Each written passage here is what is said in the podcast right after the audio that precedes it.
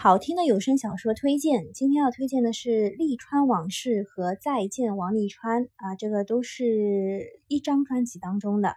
那么之前啊，它是有过单播的版本的，这回是男女双播的哟。因为这个是男女双方共同回忆，就是他们之前经历的事情，所以男女双播听着更爽，分得更清楚。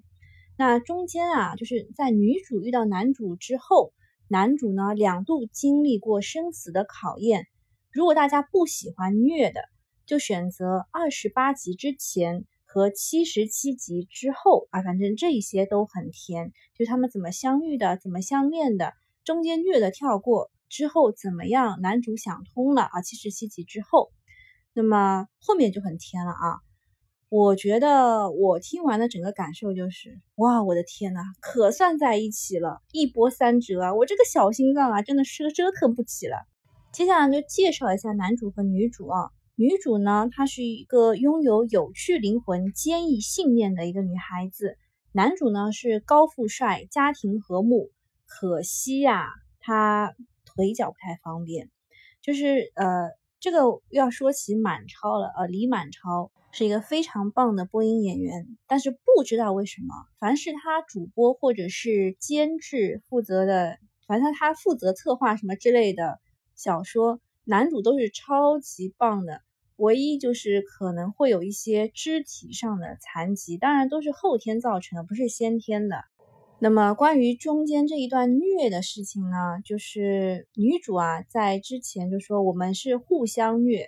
合则死，分则活。然后男主一直让他 move on，move on，就一定要往前看。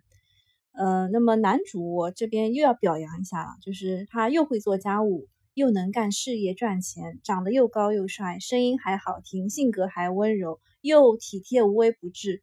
我觉得这样的男人啊，只有在小说里才有啊。听说呢，这个已经被拍成电视剧《遇见王沥川》了。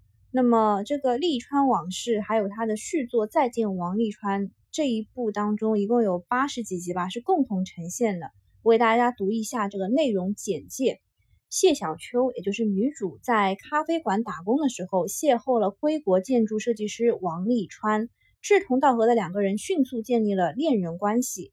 正当两个人热恋的时候，男友利川突然不辞而别。此后呢，女主小秋就一直做着爱的囚徒。这中间大概经历过六加四年、十年的时间吧。利川呢抛弃小秋而去，这个谜题啃噬着小秋的心。他不明白浓烈的爱情怎么会一夜之间就消失不见了。他等待着利川归来，给他一个答案。六年之后，两人再一次邂逅，而一路坚守着这份爱情的小秋却开始在进退之间犹豫。